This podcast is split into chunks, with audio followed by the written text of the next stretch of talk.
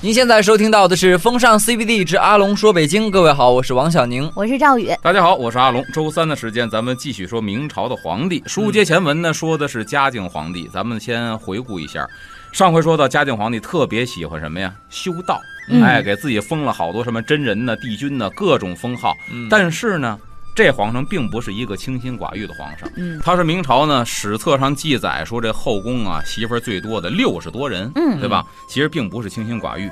那么他这几个媳妇儿呢，这尤其是皇后啊，这命运都非常的离奇。说第一个皇后孝节陈皇后是这个嘉靖元年刚刚当上皇上的时候呢，张太后。也是他那个娘嗯给他娶的，但这个娘不是他的亲娘，对，咱知道，因为他继承的是哥哥的皇位，对吧？嗯不是他亲娘，就为了呢给他娶一媳妇儿啊，好呢控制操他控这个孩子。嗯嗯结果呢，没想到这个嘉靖皇上脾气很大，嗯，这个孝节陈皇后流产死的。明史当中记载说，有一天呢，他跟这个皇后在一块儿正这儿聊天呢。这个时候呢，张方两个妃，一个姓张，一个姓方，这俩妃子呢来献茶。嗯这嘉靖皇上一看，哎呦，手够不嫩错啊的，纤纤玉手嗯啊，哪儿嗯代购的化妆品呢？这护肤品挺 好的。这一下呢，这个皇后就吃醋了，嗯，啊然后呢，头杯而起，把这杯子叭就蹲在桌子上了。没想到他这个反应啊比，他还更加大激怒皇上了。嗯嘉靖皇上大怒，就把这个皇后给吓着了。这一嗯吓着，正好当时有身孕呢，嗯就流产了。嗯流产之后哎呦，等于是这皇后死了。那第二个皇后呢，就是张氏，嗯就说白了，当初给她献茶的那个哦纤纤玉手的那个张氏。这也行。哎，后来呢，陈皇后死了之后，把她封为了皇后。嗯嘉靖十一年正月，废为庶人。这废为庶人呢，也是跟张太后有关，因为张太后呢，咱也说了，她这个兄弟张延龄、张鹤龄都不是什么好东西，嗯作奸犯科，被这个嘉靖皇上办了。张太后只能求助于张皇后，嗯说你吹吹枕边风，能不能让皇上高抬贵手？嗯结果只是说在伺候他吃饭的时候叫危及其事，稍稍的提及了一点张太后家里这个事儿，嗯皇上大怒。嗯然后力使官服，把这个你的封号，把你的这个位置，把你相应的服饰全给夺掉，嗯然后呢鞭挞之，还臭揍一顿，嗯斥钱一去，嗯等于是变为了熟人，嗯，哎呦一撸到也底。很惨太，可怜上次咱们说到俩皇后，就说到她这儿了。对，嗯第三个皇后呢，就是张皇后被废之后，这个方氏被立为了皇后。另一个现查了，另外一献 茶的张方不二喜妃欢吗？献茶的，哎，把那个立为了，又是一纤纤玉手，嗯把这立为皇后了。那这方皇后在宫里边啊，她是什么呢？当年不是说宫中有变吗？啊，十六个宫女儿不堪受欺压，嗯拿绳子要勒死嘉靖皇上，嗯，没成功嘛，结果慌乱当中打了一死结，嗯嗯把这个嘉靖皇上给勒晕了，并没勒死。嗯这个事件当中，这方皇后曾经呢救过嘉靖皇上的命。哦，换句话说，对嘉靖呢她还有不是那恩，十六个宫女儿当中的一吧，她不是那十六个，她是来救驾的。啊，所以呢，她对嘉靖皇上有恩。嗯，当时呢，这个嘉靖皇上宠幸的是曹端妃跟这个王宁嫔，嗯喜欢这俩，一个姓曹，一个姓王。嗯当时呢，这方氏还不是皇后呢，但是就借着救驾这功夫儿，咱不是说了，嘉靖皇上被勒晕了吗？嗯他就公报私仇，为什么呢哦？他把这个曹和这个王，嗯，曹端妃、王宁嫔，把这俩还有那犯事儿的这堆宫女儿一块儿就凌迟处死了。哦皇上晕着呢，嗯不知道事儿啊，因为咱也知道他也没看到是谁。对啊史料记载呢，拿布把脑袋给罩上了，嗯勒的脖子。嗯所以呢，他就借这个事儿说，那个姓就是他曹们的干的，和那个姓王的，他俩是主使，哟十六个宫女儿勒的您，结果就一糊涂账，就冤死了。他借这个事这儿，太惨哇，了，他好有心计啊，对呀、但事后这事儿呢，东窗事发了，嘉靖皇上就知道这曹端妃呀、是无故被冤死的，嗯嗯所以呢，心有一计，就是疑神疑鬼，嗯这又引到了另外一个宫廷闹鬼的故事。啊，说当时皇宫里边经常闹厉鬼，哦搅得嘉靖皇上不得安宁。嗯然后他就问这个徐阶，徐阶是嘉靖朝一个非常有名的大臣。嗯啊往后说，当穆宗当政的时候，他也是穆宗皇上的一个得力大臣。嗯徐阶，这徐阶呢，他就问人家说：“人淫大变，就是那年我快被勒死那次，嗯那个宫廷变故，内有亡者为例？问号，就是这里边是不是有冤死的人？现在嗯化作厉鬼了呢？嗯亡者就是冤枉的意思。嗯虚阶答曰：什么呢？彼生而贵尽，莫受往，能无为力。里边是谁呢？就是曹端妃。嗯彼生而贵尽，她活着的时候，嗯嗯她是皇上的妃子，过着锦衣玉食的生活，嗯并且他并没有犯错。没收网，死的时候是被冤死的，能无为力。这种女人，她难道不化成厉鬼找你吗？哟，他还给肯定答案，对，就说白了，徐阶也知道曹端妃是被冤枉死的，嗯嗯化作厉鬼了。那么厉鬼指曹端妃，方皇后的死其实啊也跟这个她冤死曹端妃有一定的联系。哦，史料记载什么呢？曹端妃说：“妃以宠故极难，就是她受宠的时候呢，没想到遭此劫哦难，被人冤枉死了。帝岁贤后，这皇上就是嘉靖皇帝。后来呢，又续上了一个皇后，嗯这皇后呢就是方氏。嗯嗯二十六年，就是嘉靖二十六年十一月乙未，宫中火。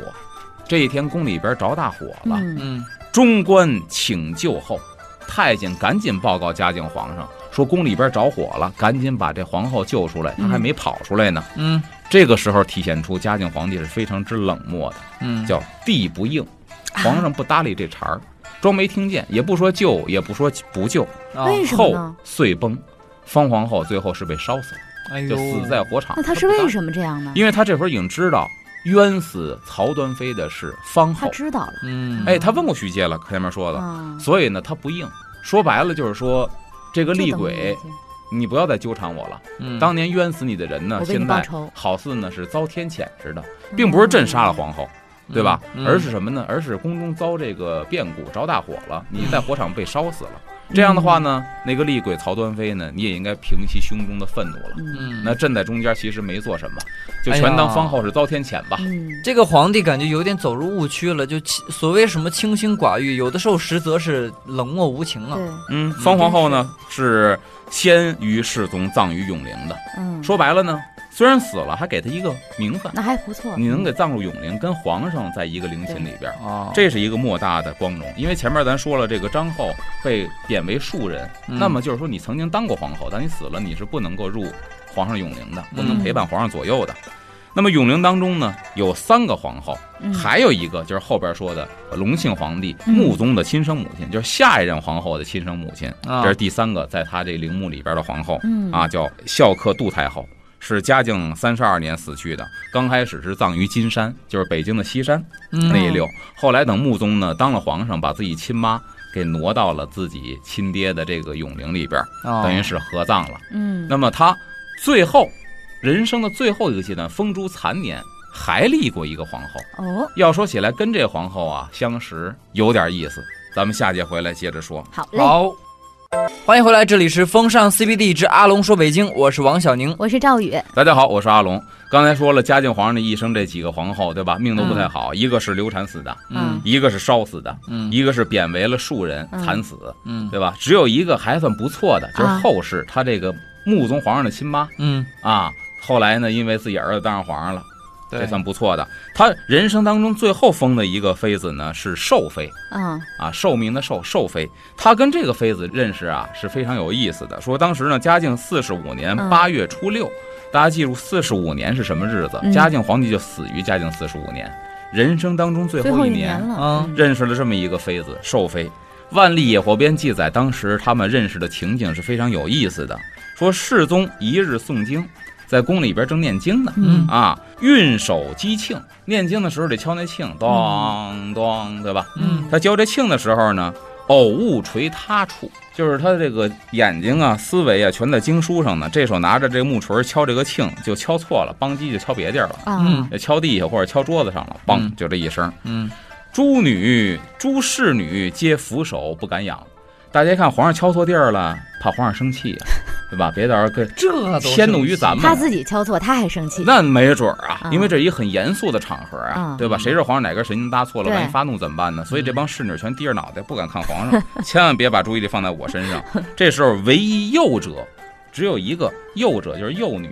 嗯这幼女多大呢？十来岁，哇，哎嗯啊这么年轻，失声大笑，她乐皇上，皇上笑，咚咚噗，咔咔咔咔她乐啊！你敲错了，这可能是因为太年少了，哦哎也可能是因为啊心眼儿太多了。我也觉得是后引起者皇上注，意，他哈哈大笑，上注目轻之，嗯这个挺瘆人的。那注可哦目不是轻嘛之，就不说话。你想想，皇上敲错了，他也不乐，他也不怒，他板着个脸没有表情，就一双眼睛瞪着你看，这不哎呀瘆得慌取笑吗？我嗯不告诉你什么意思，你说这其实挺瘆人的。对呀、对，然后呢，贤位命在顷刻矣，大家都认为这个小姑娘完了，嗯命在顷刻矣，待会儿肯定拉出去斩了。嗯经辍后，念完经之后，整个这法会办完了，嗯遂成更衣之宠，一点逆来，因为皇上啊，做法事啊，穿的是那种宗教式的服装。哦比如厂一类的衣服，鹤厂一类的，完事之后呢，得另到偏殿把衣服换成平常穿的衣服，嗯成更衣之宠。你过来帮我换衣服，让笑那姑娘，哎，嗯那大家心知肚明，可能她死不了了。嗯嗯既是所谓上美人也，就是后来的上美人。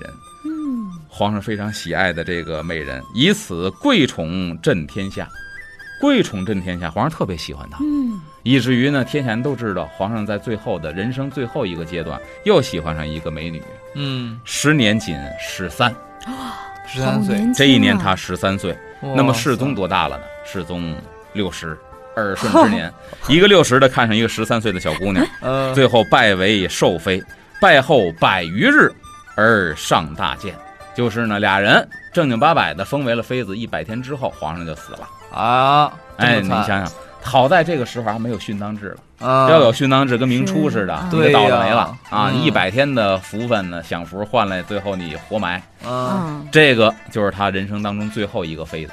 那这个妃子也真是富贵险中求啊，哎，嗯这个妃子说完了，刚才说了，她喜欢宗教。嗯他喜欢美女，同时呢，他还喜欢献媚的奸臣。嗯，是吗这里边最有名的就是什么呀？严嵩。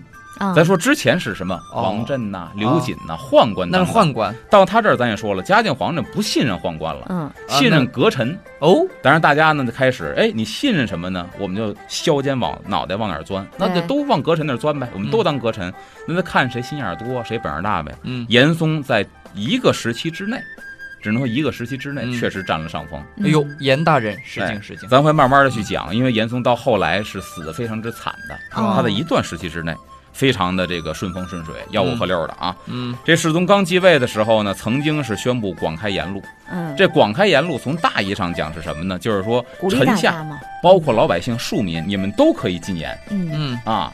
从这个狭义上讲呢，就是言官可以顺畅的，你想说什么说什么。表达自己的意思，哎，但是后来这个事情发生逆转了。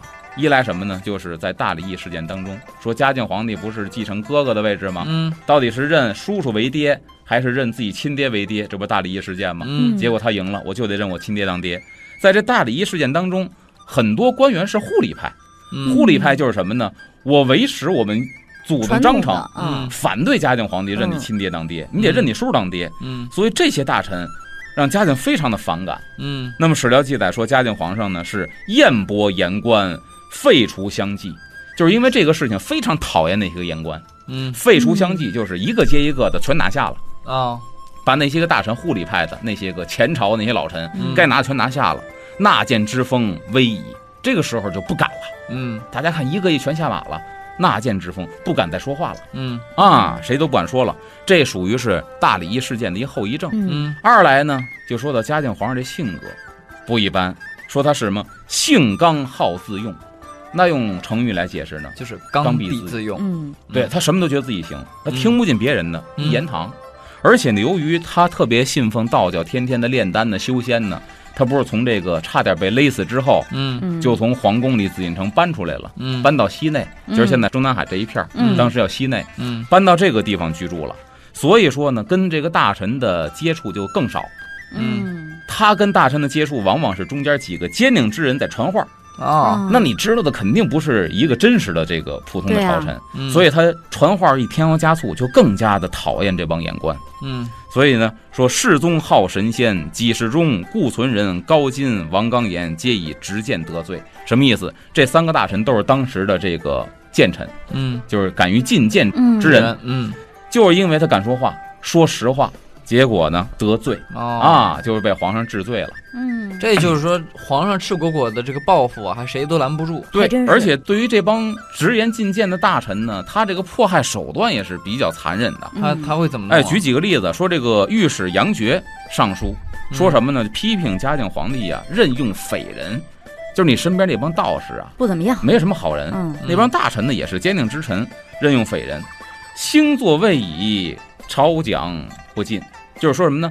就是说你刚开始，刚要改革，嗯刚刚开始有改革的态势，还没多长时间呢，朝讲不亲，就是这么经年日讲啊，嗯包括一些郊区的天地祭祀啊，你都不去了。嗯啊，信用方术阻抑舆论，你开始天天的修道炼嗯丹，然后阻呢就是阻碍防止舆论的畅通，嗯，什么你都听不进去了。嗯世宗呢，看完这个奏折之后大怒没有反思，嗯不但不反思，然后呢把这个杨觉下诏狱考略，先是臭揍，嗯，下到大狱先是打，叫血肉狼藉，哎呦，这打的皮开肉绽。嗯冠以五木，后来查一下五木是什么意思啊？是吗？五木是古代拘束人的一个刑具，就相当于耶稣钉的十字架似啊，的。哇五，木啪把你给绑那儿，嗯然后是死亦息复苏，就说白了，打晕过去，死而复生，生而复死，让你在大狱里就生不如死。折哦磨，这是对待一个直言进谏的大臣天哪！啊。后边还有很惨的大臣，这么着，咱下时段回来好的接着说。欢迎回来，这里是风尚 CBD 之阿龙说北京，我是王小宁。我是赵宇，大家好，我是阿龙。刚才说了这个嘉靖皇上，对吧？对于这嗯直言进谏的大臣呢，给予的打击报复是非常残酷的。嗯后边再说一个例子，说这个御史叫溥洪，嗯嗯，在巡按陕西的时候啊，就听说了杨觉的故事了。嗯就是这杨觉不是被关大狱里，给钉在嗯大木架子上，生不如死的，立刻上书就要救杨觉啊，请求皇上呢能够法外施恩。嗯这个奏书里边提出说，臣为天下治乱，在言论通塞，就是我们认为呢，嗯您治理天下能不能治理好，在言论通塞，就是是畅通对还是阻塞？嗯哎，言路通则忠谏尽而话理成，言路好的话呢，畅通，你愿意虚心纳谏，那么忠臣的这个进言呢，就能到你耳朵里边，对，嗯有助于你治理国家。言路塞则奸于自而治道惰，什么意思？就是如果你不愿意听取忠臣的意见，嗯嗯把这闭塞了言路的话呢，坚定之臣就要起来，你治世的这个方法或者你这个朝廷就要堕落下去。嗯嗯，好话，世宗听完之后呢，恼怒，啊下令又怒要了逮捕这个嗯溥洪，嗯把这个求情呢也逮捕了。嗯，押送到北京的时候呢，因为溥洪当时说是暗查陕西，对吧？嗯在陕西当暗查使，当时陕西老百姓一万多人夹道哭送，哇就是把我们的好官给逮走了，高呼是还我使君，就说明一个问题：当时嘉靖皇上当政的时候，朝廷非常还是不得有一民心了批忠臣的，嗯，啊，这个暗查使在当地是非常受老百姓爱戴的，嗯嗯他是能够替老百姓说话的，有一定人民性的。嗯嗯那么这个溥洪下狱之后呢，他遭的罪是什么呀？除每日杖一百外，每天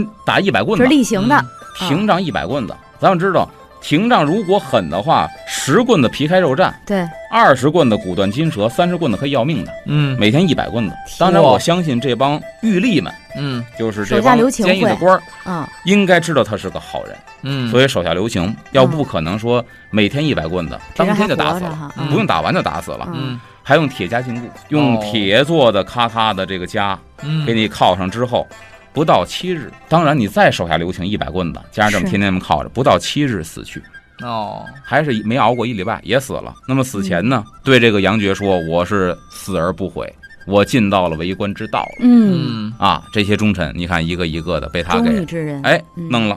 那么这言官被打击之后呢，下边肯定出现的是什么呢？坚定之人。哎嗯哎，一看言官被打了，那我们上吧。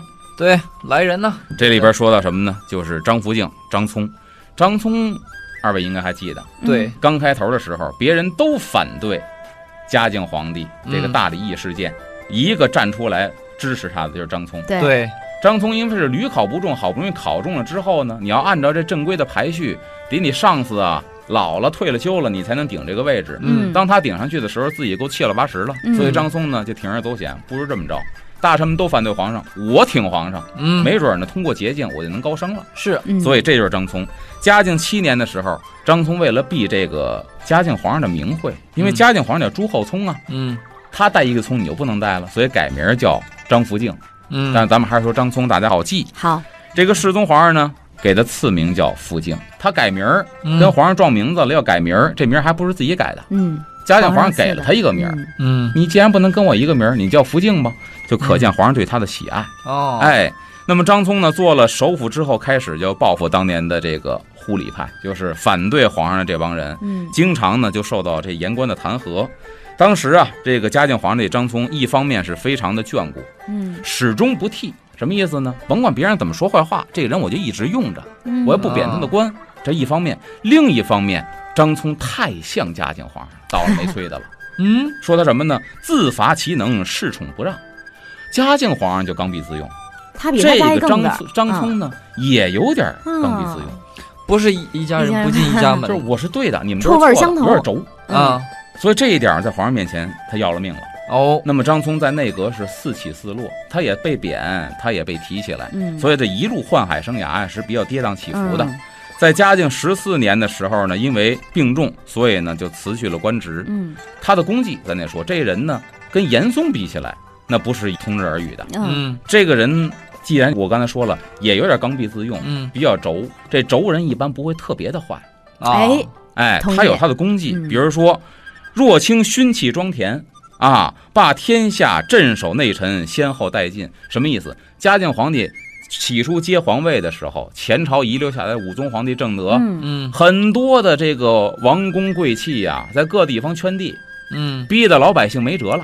嗯哎，老百姓种那田是给他种的，他是地主，老百姓是佃户，所以嗯弄的是那个民怨沸腾，各地方起义。嗯啊，他就开始什么呢？把这些贵气的这个圈的地都给清理掉，他是有功绩的。嗯清理掉一方面，首先肯定是得罪这帮贵气，嗯但是呢，让这个民间的反动的这个起义啊，能够稍微平息一些。啊，你把地还之于民了，他能种地，他能吃饭，他能嗯活着了，他就不会再起义了。嗯这是他对嘉靖皇帝的恩德。嗯，或者他的功绩，然后他的为人呢，其实也还可圈可点，嗯叫刚明俊法，一心奉公。刚明俊法是什么意思？就是他要当法官判这个案子的话，嗯你要犯了罪的话，刚明俊法按最高限执行。比如说哦你犯抢劫罪，可判三至五年，判五年，按那最他按最高限给你执行。哦所以说他秉公执法是非常严厉的。嗯一心奉公，慷慨任事，不必这个嫌犯。就说白了，不我庇护，你这个跟我是不是有关系的？我从来不庇护你，你有本事你跟我有关系，我不怕别人嚼舌头根子，嗯哪怕咱俩说有点过节都没关系。你要有本事，对朝廷有利，我也可以用你。嗯，所以张聪这个人是可圈可点。嗯那么张聪，咱说了，他后来是因为病重辞官回家了，嗯，下边受宠的接替他的叫夏言。夏大言这个人嗯，后来就是跟严嵩斗得不可开交，哦，结果被严嵩给斗下去了。夏言有心眼儿，但是没有严嵩那么有心眼儿。啊对，好像以前看那个电视剧里面的，好像就是说，呃，什么徐阶啊、夏言，这都是名臣嘛。徐阶那了不得，老狐狸。啊， 对，还有这个张居正。哎，张居正呢，比他们都强点儿。啊这徐阶当时专门研究明史的熊昭正先生，他写这个明朝帝师的时候，每人给一个头衔儿，到徐阶老狐狸徐阶，即啊明朝老狐狸徐阶，嗯，然后如何如何，这很有意思。夏言这人呢，就是斗心眼儿，斗不过严嵩。嗯论刚正不阿吧，你又比不过张聪，本事嗯没人家大。嗯他呢是当时支持皇上天地分祭，嗯，不是嘉靖皇上说了吗？我不光要改祖制，认我亲爹，我还得改祭祀的制度。嗯啊，从这个朱棣定都北京，天地祭祀都在南郊天坛，我就要在北郊建一地坛，东边、西边、日坛、月坛我都得建。他支持，嗯哎，他支持皇上这么干啊，那一下你是我的人了。夏言通过这个事情就受到了嘉靖皇上的这个宠幸。嗯说白了，他宠幸这帮人都是当年大礼仪事件当中站在他这边的，啊，皇上都比较宠幸。一方面呢，叫什么窥测帝意，就是他得去琢磨皇上到底喜欢什么，好嗯迎合这个皇上。嗯然后皇上喜欢什么呀？喜欢修道。嗯嗯修道呢，咱就说得写青词，嗯，赞美各路神仙的诗文，对，笔法也特别好，嗯写在青藤纸上叫青词。所以呢，他就是比较善于写青词，能够讨好皇哦上。又是一个笔杆子呀。哎，嗯但是严嵩笔杆子也不错，哦这俩掐起来就有意思了。啊到底谁能赢，或者说龙虎相斗必有一伤，到底是怎么个情况呢？我们下节再听。对，嗯，欢迎回来，这里是风尚 CBD 之阿龙说北京，我是王小宁。我是赵宇，大家好，我是阿龙。刚才说了，夏言呢，因为比较讨皇上欢心，他支持皇上，嗯对吧？嘉靖皇上比较宠幸他，嗯他就想我怎么能够知道皇上他的喜好是什么呀？得窥测他的这个心思啊。是嗯皇上喜欢修道，我就写青词，写完了献给皇上。另一方面呢，叫折节下士，折节下士，这是夏言啊身败名裂的一个关键点，嗯不会做人，折节下士，不如他的官儿比他低的，羞辱人家，哦，踩，踏人家，这个其实不好，当不是然为人，对，嗯，你不能光让皇上宠幸你，底下人也下别边好支持了你啊，对，这个严嵩比他做的好的太多了，嗯后边是有吧实力，咱一说那实力，待会儿大伙儿就知道了。嗯，咱们比比情商哎啊，，这个张聪，人家罢官回家，不是 人家那个病重回家之后呢，嗯这夏言就入阁了，嗯然后呢，在嘉靖十七年冬天成为首辅，官儿可不低了。哦，嗯首辅大臣啊，，首辅哎大臣了，嗯，当然仕途一波三折，最大的威胁是严嵩。咱说严嵩，那是弘治十八年的这个进士，嗯，嘉靖七年呢是礼部左侍郎。这个人如果用现在的评语给他定性的话，什么叫极会来事儿。 啊机会， 但会是来你事别儿说拍马机会屁来的事儿，至少人是也是根红苗 正，人是进士，对，有学问，人家是有考本上来事，的，嗯这倒是又不是有买本上事来又的。会拍马屁，嗯，呃，他拍马屁的点不能够太，现在咱也知道，啊，咱生活当中身边嗯很多会拍马屁的，嗯有的拍马屁拍的吧，让你觉得特别膈应，第一嗯集，你太露骨了。嗯人家拍马屁呢，人家是迂回战战术，嗯这拍的你舒服。哦，哎首先 说明世学习宗一下委派他干一件事儿，干嘛呢？去湖广承天府祭告显灵，显灵是谁的灵？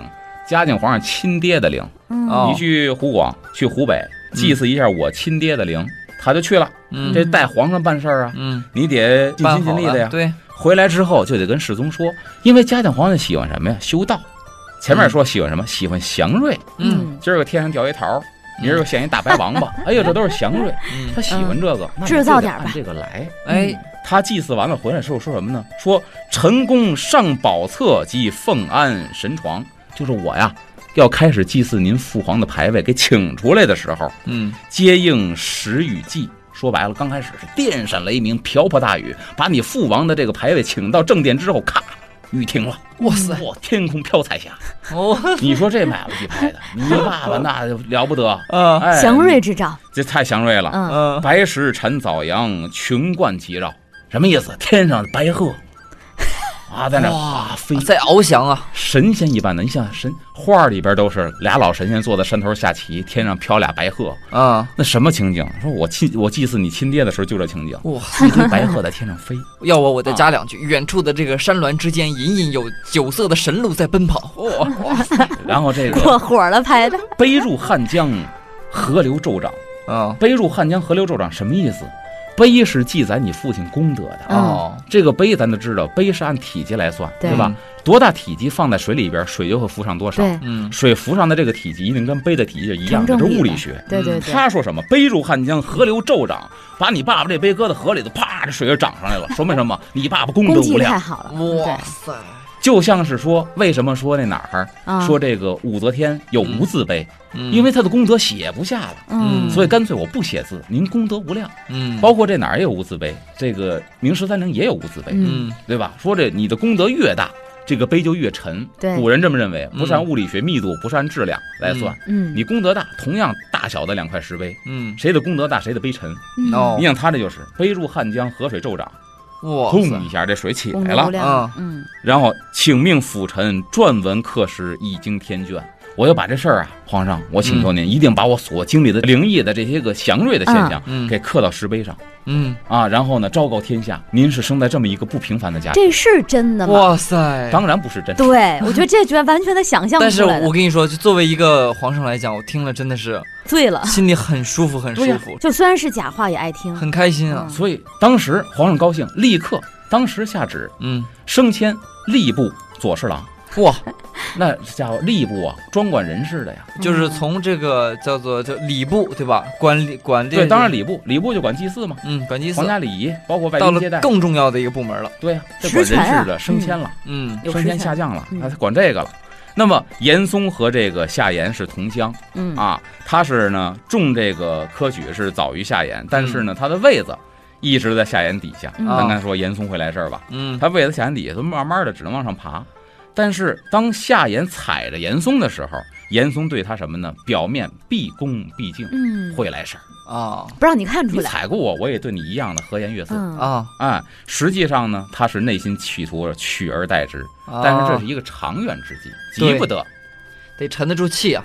对嗯，那么你得他有拍马食屁，材，嗯，还在哪儿呢？明世宗特别喜欢道教，对吧？啊嗯他自己做了，经常带这个香叶观。我查一下，香叶观呢，香就是香味儿的香，嗯叶是叶子的叶，说是世宗独创的一个高一尺五，用绿纱编织而成的这么一个绣着太极图案的一个帽子。嗯哦，当然，我也没查到说史料上这个图样是什么样的，嗯只是文字记载。嗯，这是他的香叶观，他独创的一种款式。嗯他是设计师哦嗯啊，他做了这么几顶，命人呢就赐给夏言、严嵩他宠爱的一帮大臣，嗯一共是五顶，嗯，说一人赏一顶吧。这就有点特权的意思了。对呀、嗯嗯皇上亲赏的，是我自己设计的。那么这个香叶观，你跟怎么处理它呢？嗯，这个时候就说到夏言就不会拍马屁，夏言自己带上了。他会不是，正好相反，夏言这拍马屁方式太生硬。他说什么呢？他夏言直说是非人臣法服不敢当，嗯就是说这个帽子不是我们该戴的。我们嗯身为人臣，不能跟皇上戴一样的帽子，嗯所以臣万万不敢要这个帽子。是拍马屁吧？嗯是，但是没拍到马屁股上，拍马蹄儿上了。嗯皇上听完之后呢，有点不高兴。嗯我赏你这么大脸，嗯，给你个东西你还不要，对，而且他有一什么心态呢？嗯炫耀的心态，朕自己设计的帽子，啊，你应该戴上。你到看，然后你夸看夸这漂帽亮子，这晃去是吧？嗯对，给我去打广告去。对嗯他这个呢不敢要，从表面上其实也是拍马屁，嗯没拍好。嗯那严嵩呢，干嘛呢？比他严会嵩说就哈要了，嗯，要了之后还不是供起来，皇上给我，为让我戴，我让天天炫戴着它，天天戴，每次见皇上特意戴上。哦平平时不戴，见皇上一定特意戴上，并 且呢，外罩薄纱，在这还盖上层纱外头盖上纱，别脏了，哎，保哦，护特着别这个珍香惜叶观。嗯，是这样，真会来所以事这个儿，马屁拍的嘉靖皇上哎啊高非兴常之舒他服，做的很对，哎，我很同意他这做法。所以说这种拍马屁的伎俩 呢，明显的往后就是一步一步的夏言不如严嵩，嗯，啊，严嵩在嘉靖皇上心中的地位是越来越高，最后高过了夏言。嗯那么嘉靖二十一年七月，夏言被革职，等于就把他给拿下了。嗯哎呀，八月呢，一个月之后，严嵩以武英殿大学士入职文渊阁，被提起来了。嗯但是比较怎么说呢？严嵩的命也不好，啊，被提干的时候六十了，哎呦，他岁数太大，嗯他等于是大器晚成。啊对他没怎么享福。到后来不是说死得很惨吗？嗯当然，这也是大家愿意看到的奸臣的一个下场。嗯，他六十才被重用，但是呢，史书记载他这个时候是精爽一发，也就是说呢，神清精神状态气爽特别的好嗯哦，神清气爽啊。，不易少壮，跟少年呐、壮年呐、没什么区别，跟帮小伙子没区别。嗯 朝值朝夕值西院板房，从早到晚嗯在皇上西院这儿值班，嗯然后未尝一归洗沐，洗澡都很少回家洗去。嗯，第一位松禽，皇上说严嵩很勤快。哎，真是那皇上你看这么喜欢的一个以大单臣，位为家，为什么说嗯后来死得很惨呢？嗯这个事情后边肯定还有转折。是，对，这么着，咱们下期再给大家接着好的讲。嗯，太期待了。我们下期再听阿龙讲严嵩的故事吧。哎，今天的风尚 CBD 就是这样了，稍后的时间我们交给律动工体委，拜拜。拜拜。